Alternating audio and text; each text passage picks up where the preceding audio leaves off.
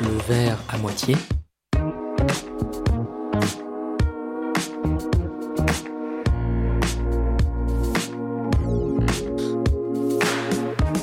Une émission présentée par les étudiantes et les étudiants de Paris 1 sur Radio Campus Paris.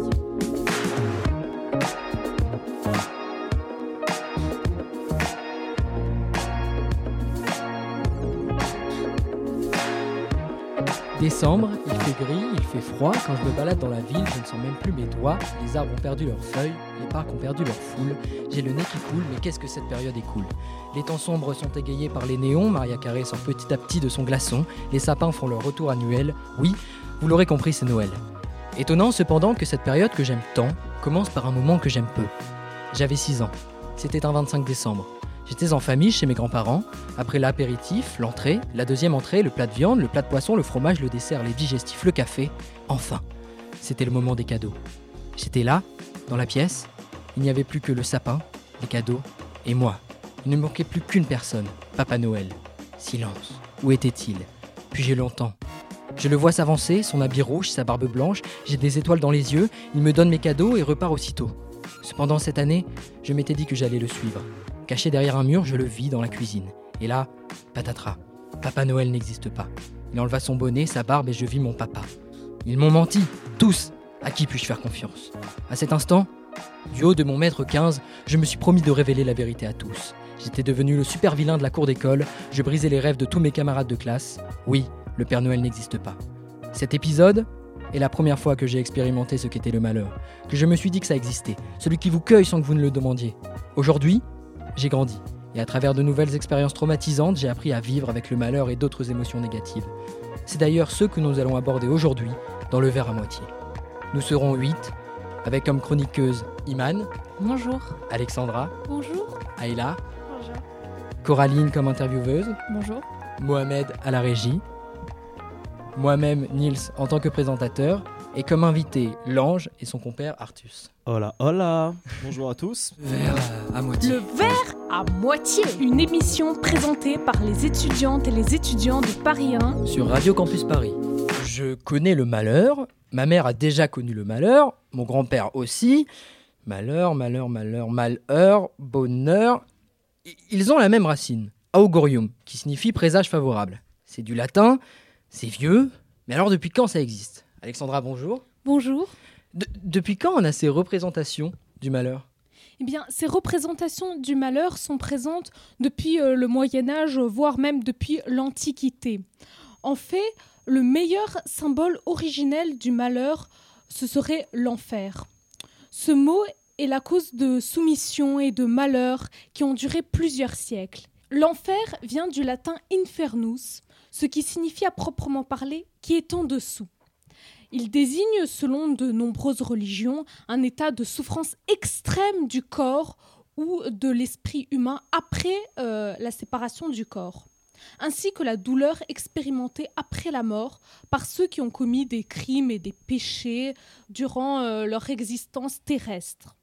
La définition de l'enfer et ses caractéristiques sont variables d'une religion à l'autre et sont parfois sujettes à différentes interprétations au sein d'une même religion.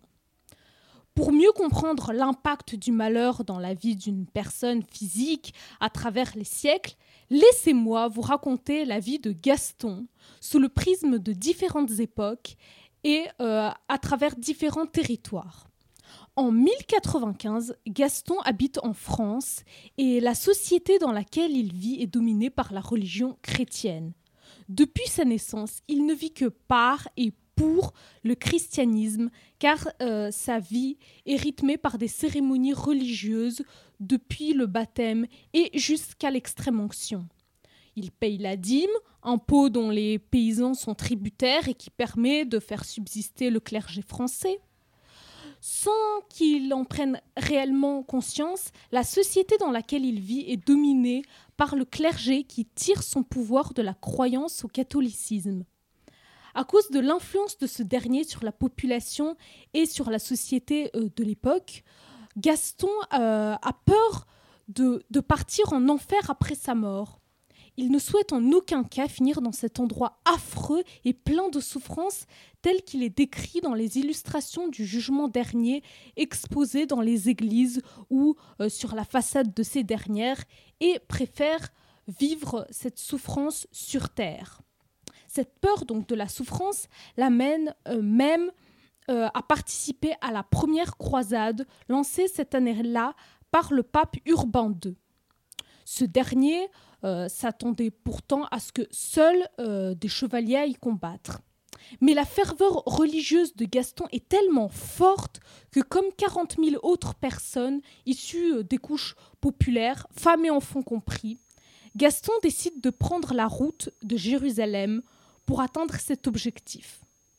Pour lui, il s'agit d'une part d'échapper à sa condition misérable, et d'autre part d'accomplir son salut, afin que les portes du paradis lui soient ouvertes. Sur la route, il pille euh, les biens des Juifs qu'il croise sur son passage. Et d'ailleurs, très peu de croisés survivront à cette croisade, car ils seront presque tous euh, massacrés par le sultan ottoman de l'époque, ce qui montre bien à quel point la croyance de l'enfer provoque le malheur réel. Mais donc, est-ce que cette propagation de la peur et du malheur, elle a toujours lieu suite à cette période Très bonne question, Niels, parce que la réponse est un peu ambivalente. En effet, au cours du XVIIIe siècle, la peur de l'enfer a plutôt tendance à reculer face à l'émergence du courant des Lumières. Et pourtant, oui, cette propagation existe toujours. Pour le démontrer, nous faisons un saut dans le temps pour retrouver notre personnage en 1793, en pleine période révolutionnaire. Il vit à présent à Paris. Désormais, l'enfer a perdu sa qualité d'épouvantail du malheur au profit de la figure de l'ennemi du peuple. Donc Gaston a vu le clergé perdre ses pouvoirs et son influence suite à l'abolition des privilèges et à la déclaration des droits de l'homme et du citoyen. La liberté a été érigée en vertu cardinale, mais elle est actuellement mise à mal par le gouvernement révolutionnaire en place, sous le régime de la terreur, allant de juin 1793 à juillet 1794. Au nom de la sauvegarde de la liberté, tous ceux qui montrent leur désaccord avec ce régime révolutionnaire ou même ceux qui sont soupçonnés d'en avoir sont considérés comme des ennemis du peuple. Ils sont ainsi arrêtés et mis à mort quasi systématiquement. Les ennemis du peuple sont une catégorie infiltrée qui menace la population et ses droits. L'existence de l'ennemi du peuple, qui est souvent fictive, est utilisée pour instaurer un régime de répression de masse. En fait, un véritable régime de terreur est exercé au nom du combat contre les ennemis du peuple. Il représente en quelque sorte le nouveau Satan laïque pour remplacer l'ancien qui a disparu avec la chute de la puissance du clergé en France. Cette politique, créatrice d'une peur permanente, a fait plusieurs de dizaines de milliers de morts et environ 500 000 emprisonnements. Par la suite, euh, le régime nazi, mais aussi le régime communiste sous Staline, ont également été basés sur la peur d'un ennemi du peuple inventé uniquement dans le but euh, de soumettre euh, l'ensemble de la population à un dictateur, donc par la peur de représailles en cas de désaccord avec le pouvoir en place. Et en fait, la présence de l'ennemi du peuple permet de légitimer l'existence, la présence euh, d'un régime totalitaire en, en Allemagne et en URSS. En effet, il s'agit de la raison même euh, du maintien de ce type de régime. Mais alors, aujourd'hui, Gaston, qu'est-ce qu'il est devenu? Est-ce que la figure de l'ennemi du peuple est toujours mise en avant pour justifier la propagation du malheur au sein de la société dans laquelle il vit? Malheureusement, oui. Rappelez-vous, euh, le 24 février 2022, l'Ukraine, pays dans lequel euh, Gaston réside actuellement, a été attaquée par la Russie.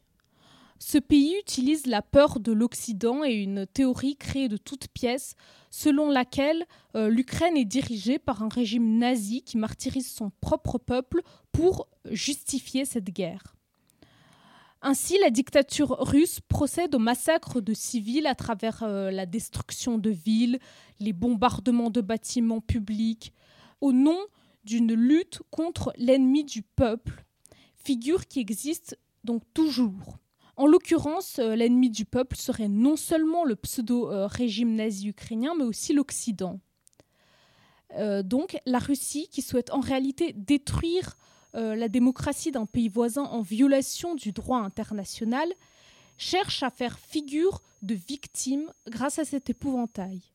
Merci, merci beaucoup Alexandra, c'était très intéressant.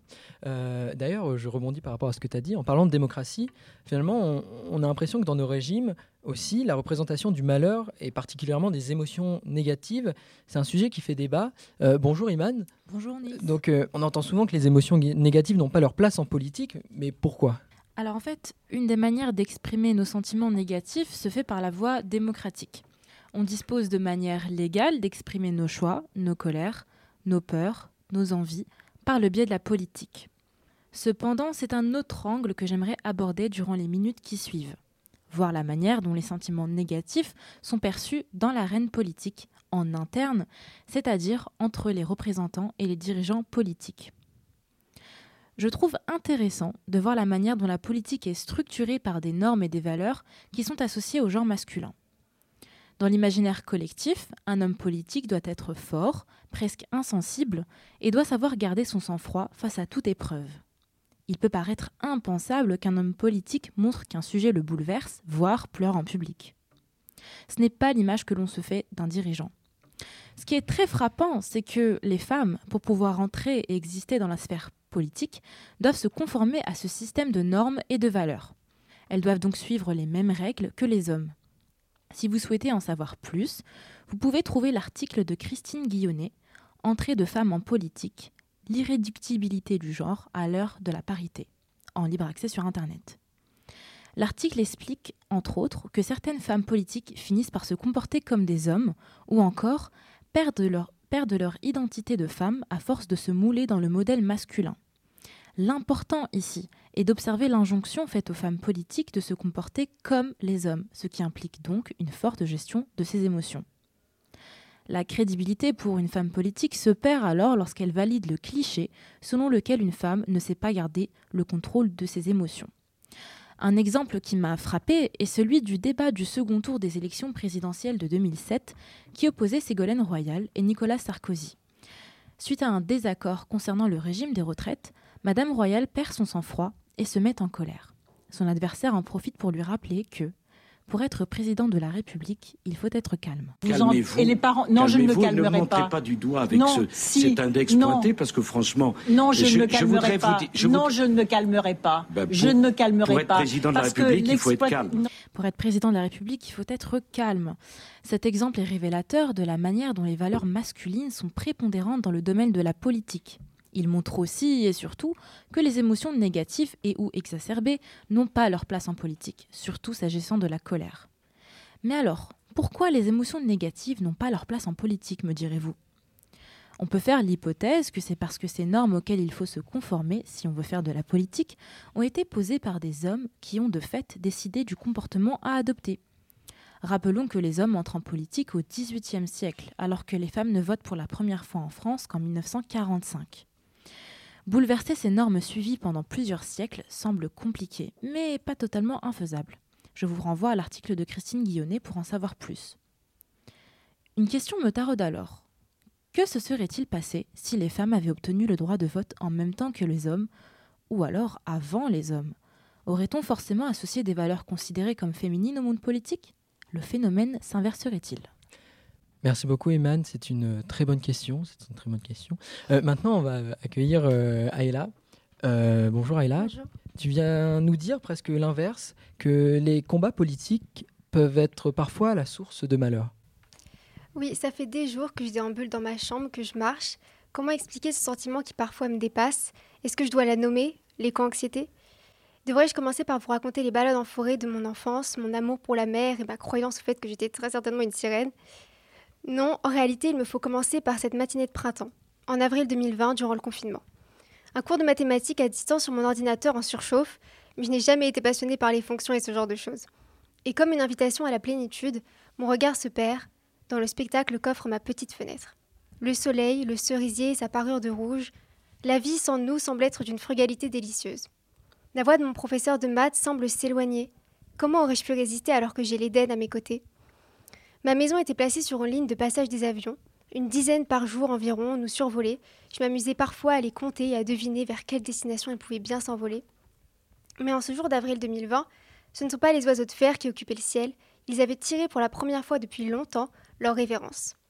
Oui, ce jour-là, je n'ai vu que des hirondelles dansant dans un bain de soleil, et c'est là qu'en réalité tout a commencé.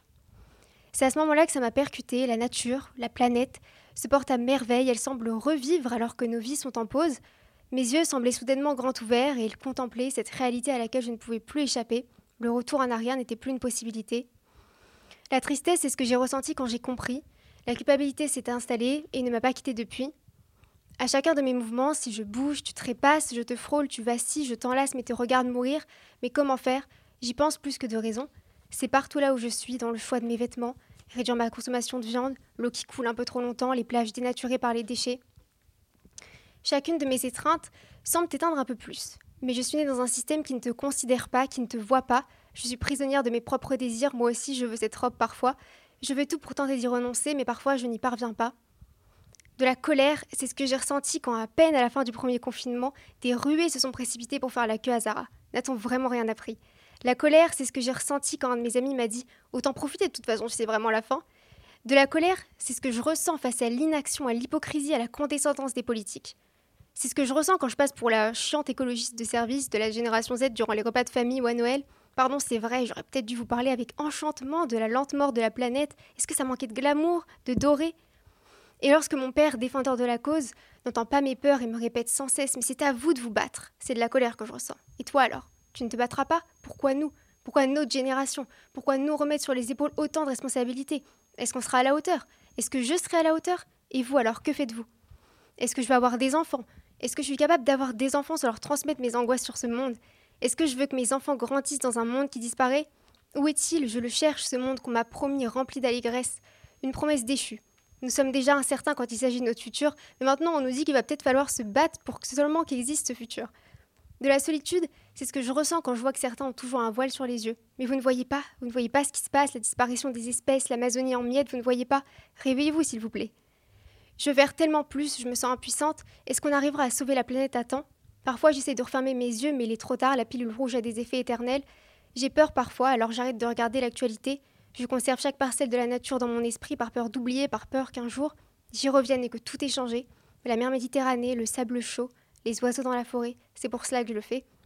Le monde que nous connaîtrons n'est pas le monde qu'on nous avait promis, mais il peut être plus beau. Je n'ai pas envie de croire que c'est seulement un idéal de jeunesse, peut-être sommes-nous utopistes, je l'accepte, il disait pareil de ceux qui sont allés sur la Lune. Et alors que je marchais dans ma Provence, entourée de ces champs de lavande, cela m'est apparu comme une évidence. Quand on est jeune, ils disent qu'on ignore tout. Mais je sais une chose, ce qui gît là, c'est le combat de ma vie, de nos vies. C'est le plus beau des malheurs et des désespoirs, celui qui conduit parfois à tâcher l'étoile des peintres. Et soudainement, ça me percute. Je ne suis pas seule, nous sommes des millions, et nous y arriverons, ou nous mourrons en essayant. J'ai fermé la porte et des souvenirs qui remontaient au mauvais moment. Sans les voir, je les sentais caresser mes joues, c'était rare mais sacré, me direz-vous. Y des phrases qui résonnent. Déconnecté du temps quand les ratures se forment, paraîtrait qu'il y en a qui n'accepteront jamais la nature de l'homme. Trop d'histoires que j'entends, les mêmes frôlant le tragicomique. Quand vous changez la fin, faites pas comme si vous tendiez la main. Préserver l'attitude, c'est la mort. En vrai, ça sert à rien. Enfermé, on s'accorde en pensant faire le bien, c'est l'inverse qu'on attire. Je refuse qu'on affirme des conneries juste pour les clics bénéfiques et les mecs qui en tirent du profit. Papillons de nuit enfermés dans la caverne ne verront plus jamais le jour. Attirés par la lumière, j'observais la voûte sur le toit de la falaise. En passant, j'ai tracé ma route, j'ai laissé les troubles et les malaises. Quand un bruit d'éclair fit s'envoler mes têtes, s'envoler mes têtes, Donne-moi du temps pour y croire, c'est pas toi. Tu connais pas toute l'histoire, c'est mieux ça. J'en laisse des brides parfois.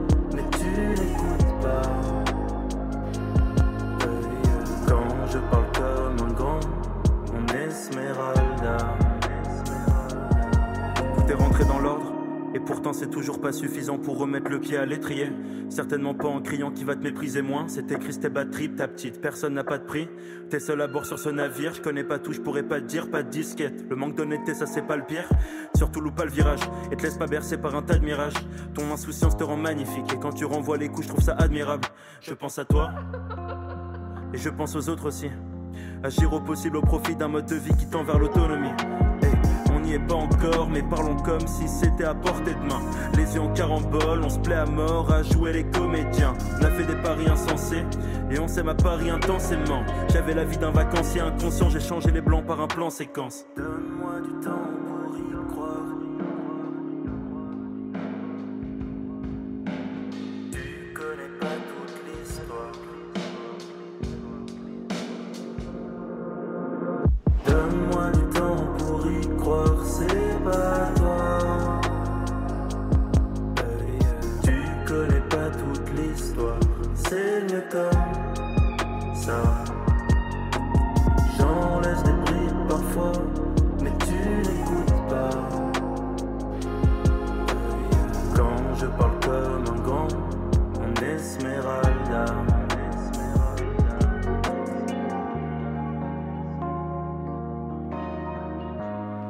Nous sommes donc en compagnie euh, de l'ange dont nous venons d'écouter une première musique, Esmeralda, et je vais laisser le micro à Coraline qui va prendre le relais pour l'interview. Merci Nils. Euh, donc pour rappel rapide, Lange, euh, tu te définis comme euh, un rappeur du 18e, indépendant, euh, membre du label euh, 6-6. Si je me. Affirmatif. Ok. Euh, pour rebondir un peu sur les chroniques qu'on a pu entendre avec Alexandra, Iman, Aya, euh, d'abord, est-ce que tu pourrais dire que dans tes musiques, euh, il y a une dimension politique? Oui, il y a une dimension politique, mais euh, j'essaye au maximum de, de rester euh, loin de ça. J'essaye juste de transmettre, euh, évidemment que je me laisse influencer moi-même par une vision, voilà, on vit tous dans, dans cet univers, tous ensemble, c'est super. Mais la politique a une, fait partie de nos vies et euh, moi j'ai des opinions, euh, voilà, euh, je me suis reconnu vachement dans ce qu'elle a dit, notre collègue, Aya. par rapport à, à l'écologie de ça, c'est des, genre des, des sujets qui sont ultra présents dans, dans nos vies à tous. Et du coup, oui, j'en parle parfois, mais j'essaye d'esquiver un peu le truc. en tout cas, la politique, c'est pas ma principale. Enfin, je dirais pas que je suis un, un rappeur engagé à Mm. 200%, même si je le suis un peu, tu vois. C'est-à-dire qu'il faudrait se revendiquer engagé et toi, tu préfères, euh, tu penses que la musique, c'est pas son but principal euh, que l'engagement? Ça peut l'être, c'est personnel. C'est, euh, Il y en a qui vont dédier leur vie à bah, la politique, plein de trucs. D'autres, c'est la musique. D'autres, c'est la musique et la politique. D'autres, c'est machin. Puis, qui sait hein. Peut-être qu'un jour, je serai plus politisé, tu vois. On verra. Et toi, Artus, euh, qu'est-ce que euh, tu penses euh, de la politique euh, Dans la musique, dans la musique ouais. euh, je pense que c'est euh, ça a le mérite d'exister dans le sens où euh, quand c'est bien fait et que c'est euh, et que c'est amené avec de la nuance et de l'ouverture euh, dans le propos, je pense que c'est c'est bien parce que la musique c'est quand même un billet de de, euh, de transmission euh, qui est bah, que, voilà nous on en a fait notre métier donc euh, c'est quelque chose qu'on trouve vraiment intéressant et beau quand c'est bien fait. Après qu'est-ce que je pense de moi personnellement j'utilise plus la musique pour à, des fins légères plus pour amener de la légèreté pour il peut y avoir des, des thématiques très sérieuses mais et toujours essayer de trouver ce petit voilà ce petit détour ce petit virage ce petit truc qui va faire que on reste bonne vibe tu vois fait de la musique tu vois quand même euh, voilà moi je pense que Ok, euh, Artus, t'es un peu un, un invité de dernière minute. Est-ce que ça, tu pourrais exactement. te présenter? Euh, bah, c'est vrai, déjà, merci euh, de me- de m'accueillir sur votre plateau à la dernière minute. Donc, Avec moi, plaisir. je suis pareil, un rappeur du 18e. euh, euh, on, on se connaît euh, l'ange donc euh, depuis très très longtemps. C'est, on s'est connus en, en quoi, non, j'ai- en primaire, voilà, c'est ça, en primaire. Et, euh, et du coup, euh, voilà, on, on a monté notre structure, euh, donc euh, notre label, et euh, avec euh, toute une équipe d'ailleurs, euh, tous, nos frérots du 18e sont là-bas aussi. Donc euh, voilà, gros big up à eux. Et, euh, et du coup, voilà, c'est c'est ça. euh, c'est ça notre. si, ça tu veux, si, tu veux, si tu veux rajouter un Non, truc. c'est ton moment. Non, ok, très bien. Non, voilà. Euh, Alors, l'ange, j'ai l'impression que pour vous, enfin pour vous deux, ça a l'air d'être euh, une communauté, le rap. Mhm. C'est euh, une passion commune. Euh, quelle est l'importance que prend la communauté euh, dans le rap?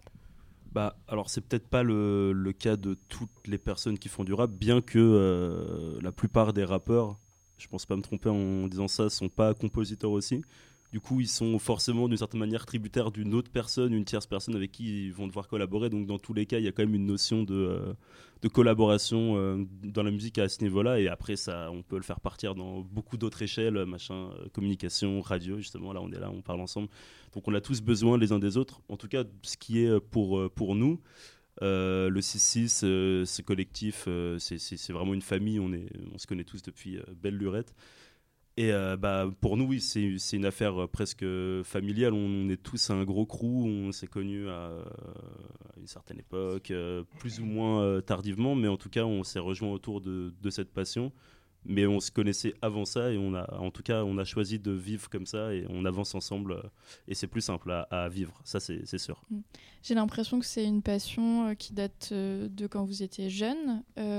quelles ont été vos pratiques un peu d'écoute de musique? Est-ce que vous en écoutez depuis longtemps? Est-ce que ça vous a façonné? Est-ce que c'est ce qui vous a donné envie d'être dans la musique aujourd'hui? Oui, enfin moi pour, pour moi ouais, j'en écoute depuis un, bon moment, le plus tôt possible. Après, euh, après voilà, euh, moi ça c'est mon parcours musical. dont on a tous euh, serpenté à, écouter. Enfin, on a tous nos inspirations qui sont personnelles. Après, on en partage certaines. Et après, je sais pas si toi, Artus, tu as des, des, petits plaisirs, tu vois. Non, moi pour le coup, j'écoutais pas de musique quand j'étais petit. C'est vraiment un truc que je suis passé à côté. Je sais pas pourquoi peut-être mes parents qui me faisaient pas écouter.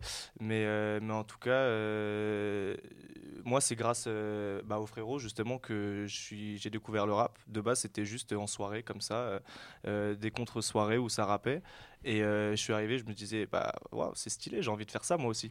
Et, du coup, c'est vraiment parti de là. Donc, comme quoi, c'est vraiment juste l'entourage qui a fait qu'aujourd'hui, bah, je suis ça à 100% de, de, mon temps. Et du coup, c'est je pense que en fait, le rap, ce qui est bien, c'est que c'est vraiment accessible et il n'y a pas besoin d'avoir fait de solfège. Enfin, il n'y a pas besoin d'avoir de théorie musicale pour faire du rap. Il faut juste euh, bah, bien écrire, en fait. C'est juste de l'écriture. Il y a aussi euh, une certaine technicité dans, le, dans la. Je sais pas comment on dit quand on chante. Euh. Ouais, bah, c'est ça, en fait. C'est d'arriver à une intelligence d'écriture qui fait que parce qu'il y a de, la dimension de l'écriture et la dimension de, du, rythme. du, rythme. donc de la prod derrière, donc avec différentes rythmiques. Et euh, euh, on a des manières de les, de les aborder et de les appréhender différentes, parce que bah, forcément, euh, il y a des rythmiques rapides, des, des rythmiques lentes. Et cette intelligence, bon après on peut parler technicité, mais je pense après ça, part, ça va partir trop, trop précis, trop niche. Mais ouais, en gros, c'est voilà, de l'harmonisation, on va dire. Et il y a des thèmes, euh, Lange, que vous traitez euh, plus facilement, qui sont importants pour vous euh? Ouais, enfin, alors, pour les, pour les thèmes, pardon, on va dire les termes. non, en gros, pour les thèmes, en tout cas, qui sont assez faciles d'accès quand, quand, tu fais du, du rap, c'est c'est l'ego trip. C'est un truc, c'est un exercice de style, juste raconter qu'on est le plus chaud, tu vois. Genre, c'est c'est aussi un moyen d'accéder au bonheur, peut-être, ou, euh, ou, au malheur, on va savoir. Bref, mais euh, dans, dans, tous les cas, ça, c'est un exercice auquel moi, personnellement, je me prête souvent. Après, euh, de ce qui est de distribuer mes morceaux, etc., j'essaye justement d'ouvrir un peu ça à une dimension plus, plus Enfin, parce que je sais que ça touche pas forcément tout le monde que moi je raconte ma life et que je vous dise que ouais, je suis trop cool, tu vois. Il y a des trucs qui peuvent toucher qui peuvent vous toucher plus que ça. Donc euh, j'essaye de parler d'autres thèmes, mais bon après là, là dans l'immédiat, j'ai pas vraiment de, de thème précis en tête. Et euh, mais, euh, très rapidement, en deux minutes, tu sembles aborder l'idée de public, c'est-à-dire que tu penses aux gens qui vont écouter tes musiques. quelle prend la place de, du public dans la création? Bah, en, en vérité, elle, elle, en prend de plus en plus depuis que, depuis que je fais des scènes parce que ça même ça m'amène à réfléchir euh, des, euh, des, morceaux euh, je vais en écrire certains plus dans une dimension où je vais écrire un refrain par exemple qui est plus enjaillant où je peux où je peux faire chanter les gens avec moi etc c'est une notion que bah, qui se prend en compte pour moi en, tout cas une fois que j'ai découvert la scène j'ai commencé à, à, réfléchir comme ça. Après c'est un apprentissage qui est, qui est long et qui est fastidieux etc mais en tout cas en quelques mots ouais mon rapport avec mon public pour moi c'est hyper important. Je fais ça pour, pour eux en vérité pour moi aussi. Hein. Attention, on est, on est dans ce délire, mais voilà. Le verre à moitié Une émission présentée par les étudiantes et étudiants de Paris 1 sur Radio Campus Paris. Je suis heureux, je rigole, je pleure. Les émotions sont tout le temps là, elles peuvent parfois être une source d'inspiration. En ce sens, il semblerait aussi que les émotions négatives soient une énergie politique. Je vous propose d'entrer en immersion au sein du mouvement du Irak algérien avec Iman, afin de voir la manière dont le malheur peut être une énergie créatrice en politique. Dimanche 10 février 2019. Je suis en colère, je suis malheureuse. Mon cœur saigne pour mon pays. Le président Bouteflika a annoncé sa candidature pour les présidentielles. Cela fait 20 ans qu'il est au pouvoir. Il serait temps que les choses changent en Algérie.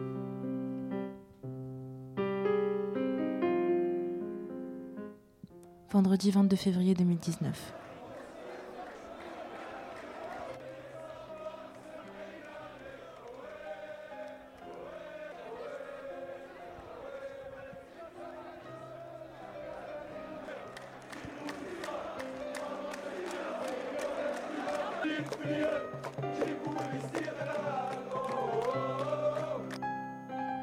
Nous avons trouvé que faire de notre colère. L'utiliser comme énergie créatrice pour faire bouger les choses. C'est le premier jour de ce qu'on appelle le Hirak, ou le mouvement en français. Nous tous, Algériennes et Algériens, avons décidé de descendre dans la rue et de manifester pacifiquement. Je vois des hommes éprouvés, des femmes, des étudiants, des jeunes, des vieillards, des enfants. Je vois également des pancartes brandies, je peux y lire non au cinquième mandat, ou encore le pouvoir au peuple.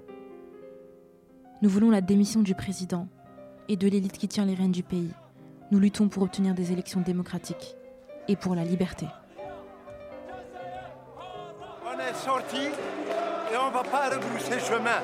Nous allons continuer jusqu'à la victoire finale. Notre indépendance, elle a été courte. On sait qu'on n'est pas indépendant que les gens qui nous dirigent, ils ne nous aiment pas. Nous, on est conscients de ça. Et on ne va pas lâcher prise jusqu'à la concrétisation de notre objectif final, un état de droit. 2 avril 2019.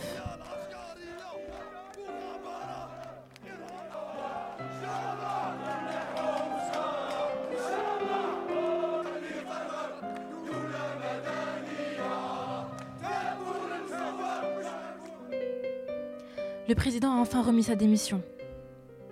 C'est une première victoire pour le peuple algérien. J'ai entendu dire que de nouvelles élections allaient être mises en place. Serait-ce le début d'un véritable changement? Malgré un fort taux d'abstention, de nouvelles élections en décembre 2019 ont porté Abdelmajid Tebboune à la tête du pays, qui promet une révision constitutionnelle et un nouveau tournant pour l'Algérie. La marche reste longue, mais je ne peux cacher ma fierté face à un tel mouvement de la part du peuple algérien. La colère a servi d'énergie créatrice. Nous l'avons exprimée pacifiquement dans la rue et massivement sur les réseaux sociaux. Cette colère a permis la participation massive des femmes algériennes au mouvement, ce qui fut une grande avancée pour nous. Elle a ouvert le débat sur les réseaux sociaux. Les échanges entre Algériens et surtout cette colère et ces revendications nous ont soudés. Nous avons repris conscience de notre appartenance à un groupe qui se bat pour sa liberté.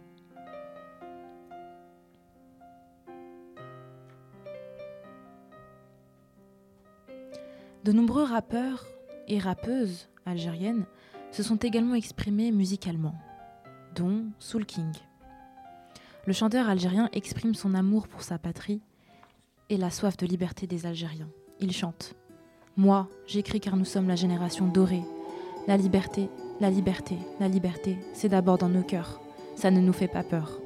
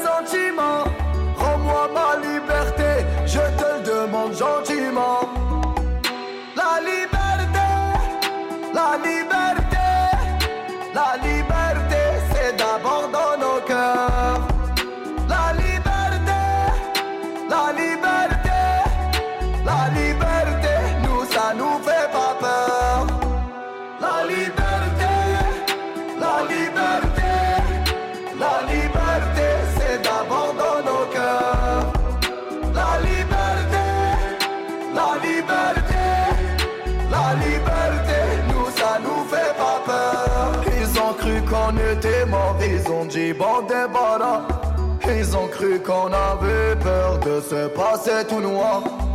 Il n'y a plus personne que des photos, des mensonges, que des pensées qui nous rangent. C'est bon, emmenez-moi là-bas. Oui, il n'y a plus personne là-bas, il n'y a que le peuple. Che Guevara, ma emmenez-moi là-bas.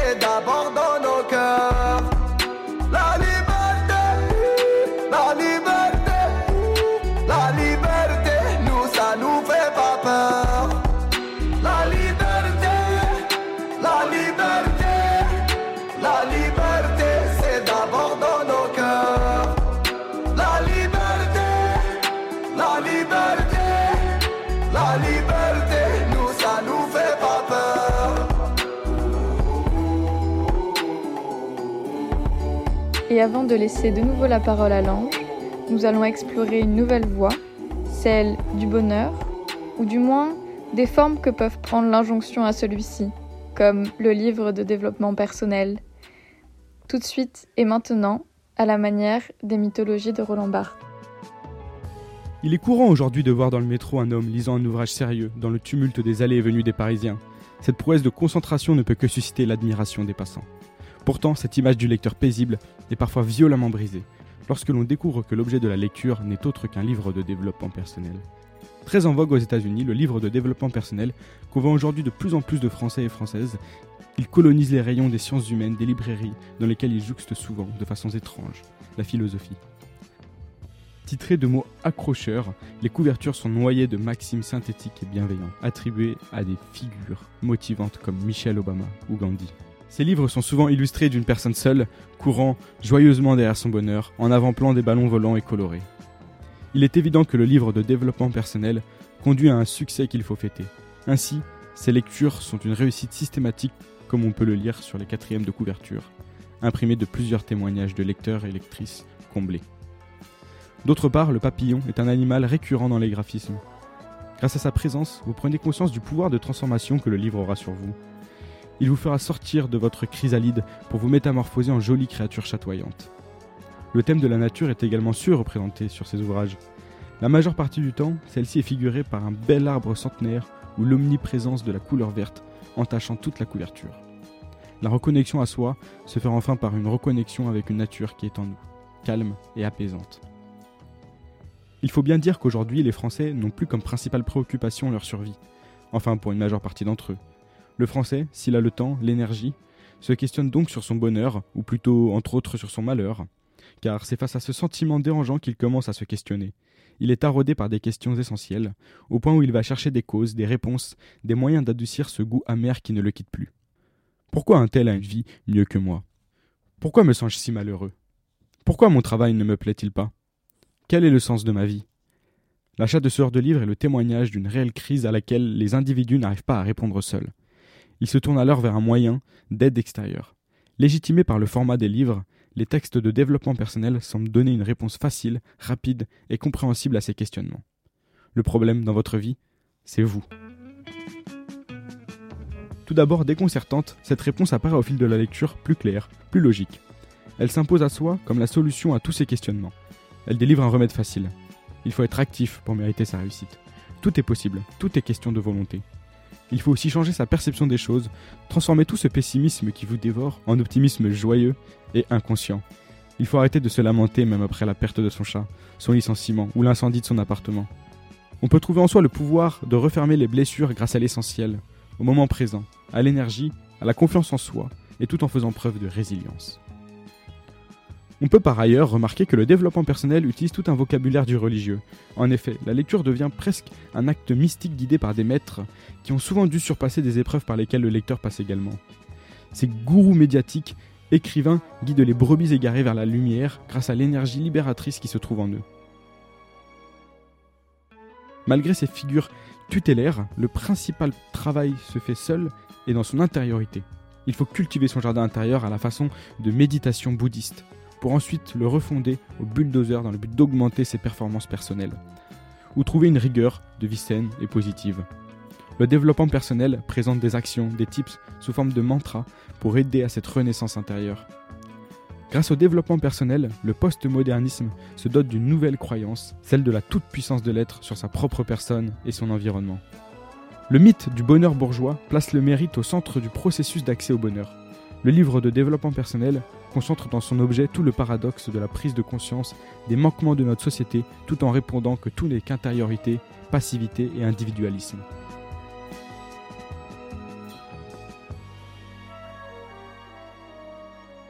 Interprétation de en Crew.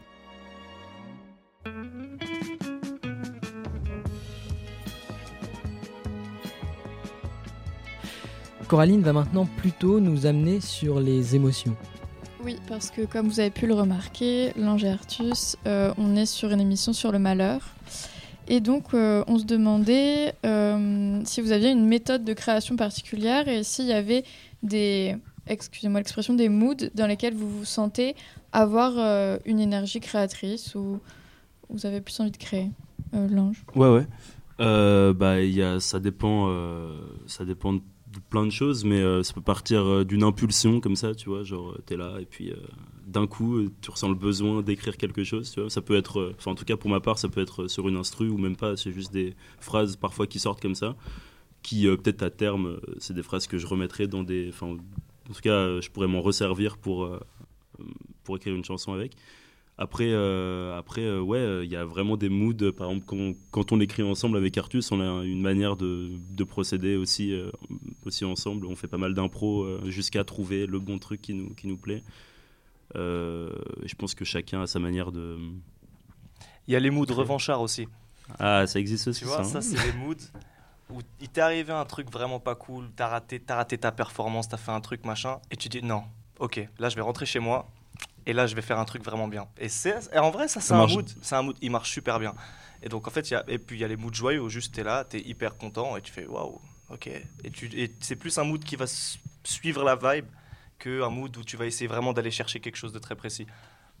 Donc on peut dire que oui, les, les émotions négatives, euh, notamment quand on en veut à quelqu'un, par exemple, ça, ça permet ah, de... C'est hyper puissant. Pour la créativité, c'est vraiment génial. Hein. La plupart du temps, c'est qu'on s'en veut à soi-même de ne pas avoir euh, été à la hauteur de, on repart, euh, deux fois plus vite au charbon.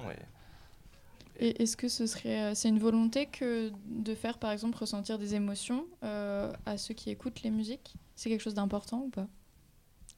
Bah oui, oui. Enfin, je, je croyais qu'on parlait à toi. oui, c'est important.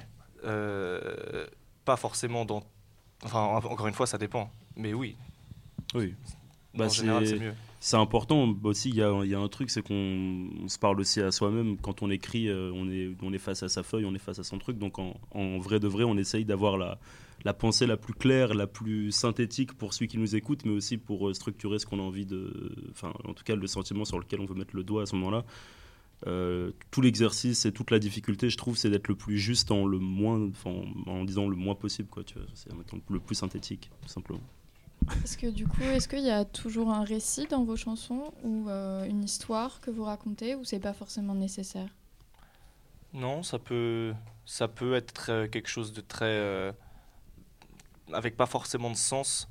Euh, mais ça, du coup, ça, on va, on sort un peu du registre de l'émotion parce que, enfin, ce que je veux dire par là, c'est que on peut écrire un texte. en recherche purement d'une technicité ou de rimes très très très très affûtées et du coup au détriment du sens et de la, de la réelle émotion. Et c'est pour ça que le, travail intéressant, c'est d'allier technicité et profondeur. Exactement, merci. Et ouais, du coup, c'est ça, c'est le, big deal. Et est-ce que vous diriez que les émotions, elles peuvent passer autant par l'instru que par les paroles? Ça va de pair, je pense. Après, tu peux jouer avec le décalage aussi, dire un truc hyper euh, deep, hyper, euh, tu vois, et sur une instrument toute légère et euh, sur les petites, petites trompettas, tu vois. Genre, ouais, non, mais après, c'est c'est à l'artiste aussi, et, tu vois, genre, chacun a sa personnalité et chacun exprime ce qu'il veut de, par son prisme, mais si ça passe par une prod qui appuie bien le texte et qui le rend encore plus lourd et on a envie de pleurer, tu vois, bah, ça ce peut, sera ça. Peut. Ça peut être ça, et ou alors ça peut être un décalage, un machin, enfin, toutes les subtilités peuvent exister. C'est ça. Euh, Lange, tu semblais dire que c'était euh, très personnel, en fait, c'était assez intime. Une chanson, c'est quelque chose qui sort de soi, c'est un peu de soi qu'on met euh, en musique. Est-ce que des fois c'est dur de communiquer des émotions intimes en chanson? Est-ce que des fois c'est non, je vais pas le faire parce que ça montre trop de moi? Bah, C'est un peu le, c'est un peu le, le combat euh, parfois, tu te retrouves là, tu as envie de dire un truc. C'est très très important pour toi de dire ça à ce moment-là. Mais euh, tu vas trouver que tu vas pas le dire assez bien, tu vas te mettre la pression toi-même, tu vas, tu vas te dire non, là, je peux pas parler de ça maintenant. Euh, ou, alors, il y a même des chansons que j'ai écrites que j'ai pas sorties parce que je suis pas assez allé sur le sujet pour sortir ça. Ou...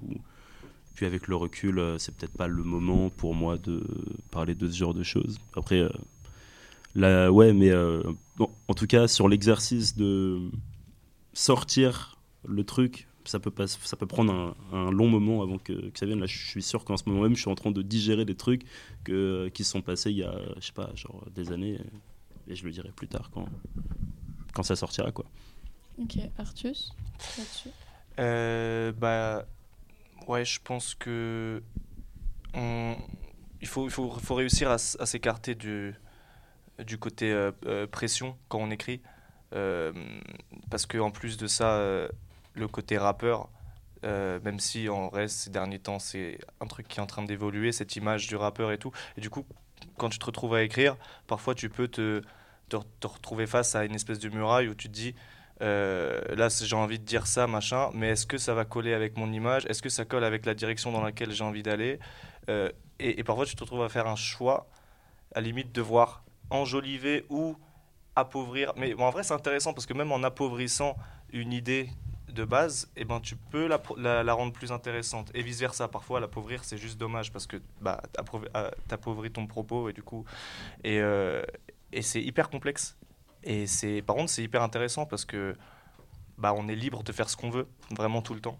Et du coup, euh, ouais, voilà. Je suis un peu perdu dans. c'est cool, non C'est C'est très intéressant. Et euh, vous sembliez dire tout à l'heure que les rimes c'était important pour vous, la musicalité. Vous pouvez développer un peu? Bah sur ça, ouais, on peut développer.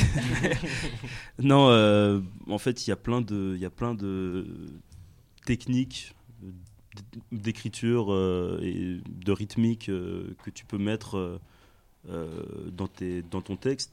Après, il y a, vraiment des trucs euh, classiques, euh, faire une rime euh, et du coup la rendre la plus riche possible. du coup, par exemple, en multipliant les syllabes ou les assonances. Tout en gardant un sens. En fait, c'est ça, tout en gardant beaucoup de sens. Plus, plus ta line, on va dire ça, une line, c'est vraiment bah, une ligne, quoi. Plus ta line, elle a du sens. Et en plus, elle a une résonance avec celle d'après au niveau purement auditif, donc avec les syllabes qui, on appelle ça une multisyllabique et ben euh, plus en gros la punchline sera de qualité. Non mais c'est vrai, en vrai on parle vraiment de. tu la prendras plus parce que euh, ça glisse Le sens combiné à la musicalité de la phrase elle-même fait que waouh, ok, ça c'est vraiment stylé. Et du coup, euh, ouais, pour moi les rimes c'est un peu le nerf de la guerre parce que un texte sans rime, et ben même si le sens est bien et que le propos est intéressant, et ben il n'y a pas le côté où on a envie de se faire amuser l'oreille, ça reste de l'entertainment. Waouh. De l'entertainment, yeah, man. non, enfin bref, il faut quand même que ce soit intéressant à écouter, quoi, qu'il se passe quelque chose. Et plus basique, mais pourquoi le rap? Pourquoi pas euh, Il y a d'autres genres musicaux qui vous intéressent? Euh, Moi, c'est vraiment rap-rap, parce que quand je suis tombé dedans, j'ai vraiment découvert le truc, j'ai fait waouh, ok. Ça, pas, moi, ça, c'était le coup de foudre, euh, vraiment. après, moi, j'aime bien l'électro, mais en fait, j'écoute, moi, j'écoute que du rap, quoi. Vraiment, je suis un peu un un autiste de ça. Donc, pour le coup, je ne mm. serais pas parler d'autres genres musicaux. Toi, je sais que tu écoutes d'autres choses. J'écoute un peu, un peu de, un peu d'autres trucs, genre. Et le rap, pourquoi? Parce que c'est aussi principalement ce avec quoi on a grandi. je pense tous de notre génération on a tous été éduqués aussi par, euh, par ça. Alors après, euh, enfin, c'est plus de notre, de notre époque, de, mm. notre, de notre courant. Le rap, euh, c'est le moyen d'expression, je dirais, le plus classique. Donc, Très accessible en plus. Mais il n'y a pas eu vraiment une, réflexion particulière de ah je vais faire du rap parce que non non non ça c'est j'ai essayé puis l'exercice m'a plu à force de répéter le truc et, et d'avoir des retours négatifs positifs mais, en tout cas juste des retours sur le truc ça m'a fait ça me donne envie de, de continuer jusqu'à jusqu'à maintenant. Et donc vous deux, euh, si je comprends bien, vous écrivez, mais c'est pas pour autant que vous créez l'instru, si je me trompe pas. C'est ça. C'est deux choses différentes. on, le fait quand même. On sait, le faire. on sait le faire, mais, c'est pas. Il y, en a qui le font quand même mieux que nous. Ouais, c'est ça, voilà. C'est voilà. C'est plus un support euh, d'écriture que vraiment euh, un morceau final. La, plupart du temps, c'est pas nous qui, qui sommes. Enfin, on est peut-être en co-composition, des trucs comme ça, mais on va pas être euh, à l'énergie même de. On n'est pas compositeur. Quoi. Ouais, voilà. C'est deux choses différentes et distinctes. Ouais, ouais. On se concentre sur le texte et si on arrive à collaborer avec des, des personnes talentueuses, tant mieux. C'est cool. C'est bien aussi de créer un morceau à deux. Bah, ça se crée à deux en vrai. Le, le morceau tel qu'on l'entend, c'est euh, une instru et, et, un texte. Donc euh, les deux vont de pair.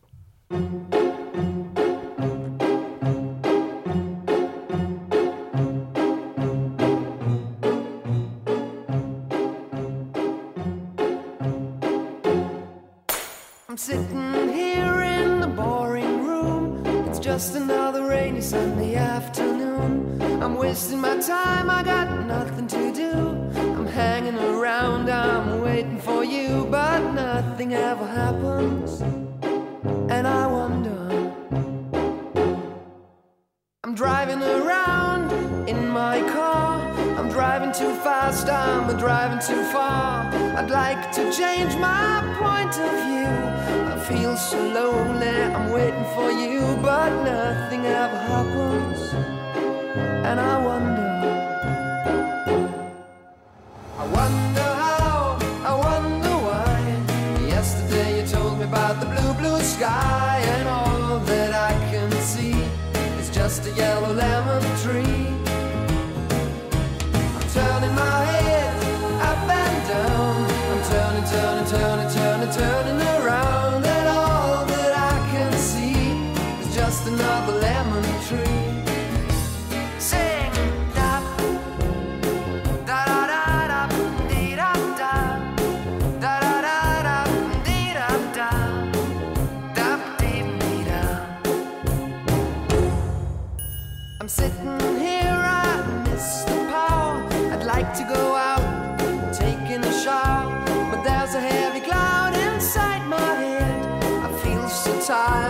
Myself into bed where nothing ever happens, and I wonder. Isolation is not good for me. Isolation, I don't want to sit on a lemon tree. I'm stepping around in the desert of joy. Maybe anyhow I'll get another toy and everything will you wonder. I wonder how, I wonder why. Yesterday you told me about the blue, blue sky, and all that I can see is just another lemon tree. I'm turning my head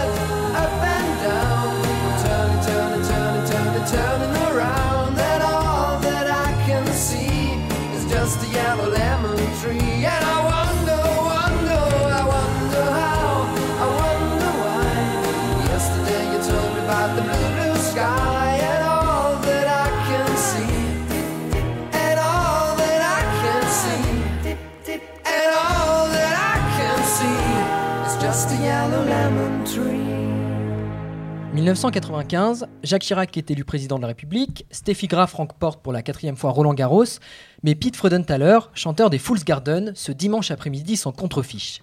Il attend sa petite amie et s'ennuie. Il se met à écrire pour combler l'attente et il va élaborer le succès le plus mémorable de son groupe, Lemon Tree, littéralement le citronnier en français. La mélodie entraînante séduit le monde entier, le morceau se retrouve dans tous les classements, dans toutes les têtes, dans toutes les fêtes.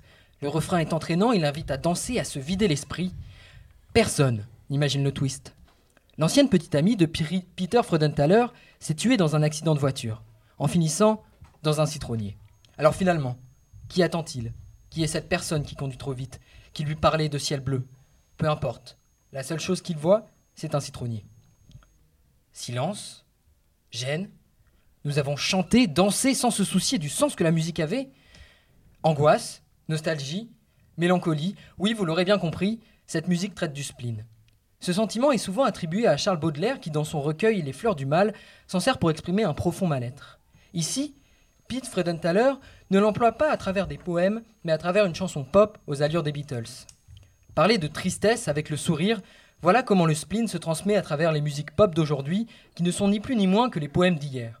Dès lors, on peut citer Billie Eilish, PNL, autant d'artistes dont on fredonne le refrain sans même poser de questions.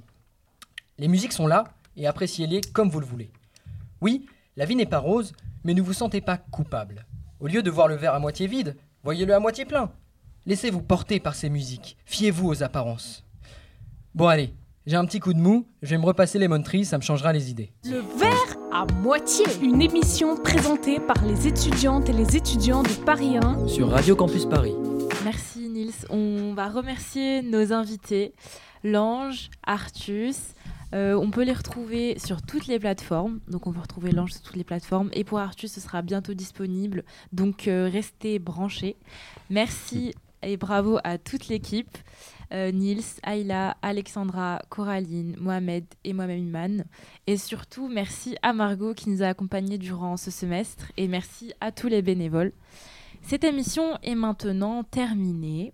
Ah, ah non, ah non, j'ai l'impression qu'il reste quelqu'un sur le plateau. Euh, L'ange, c'est à vous. Hey, hey, let's go. J'espère que ça va pas saturer. hey.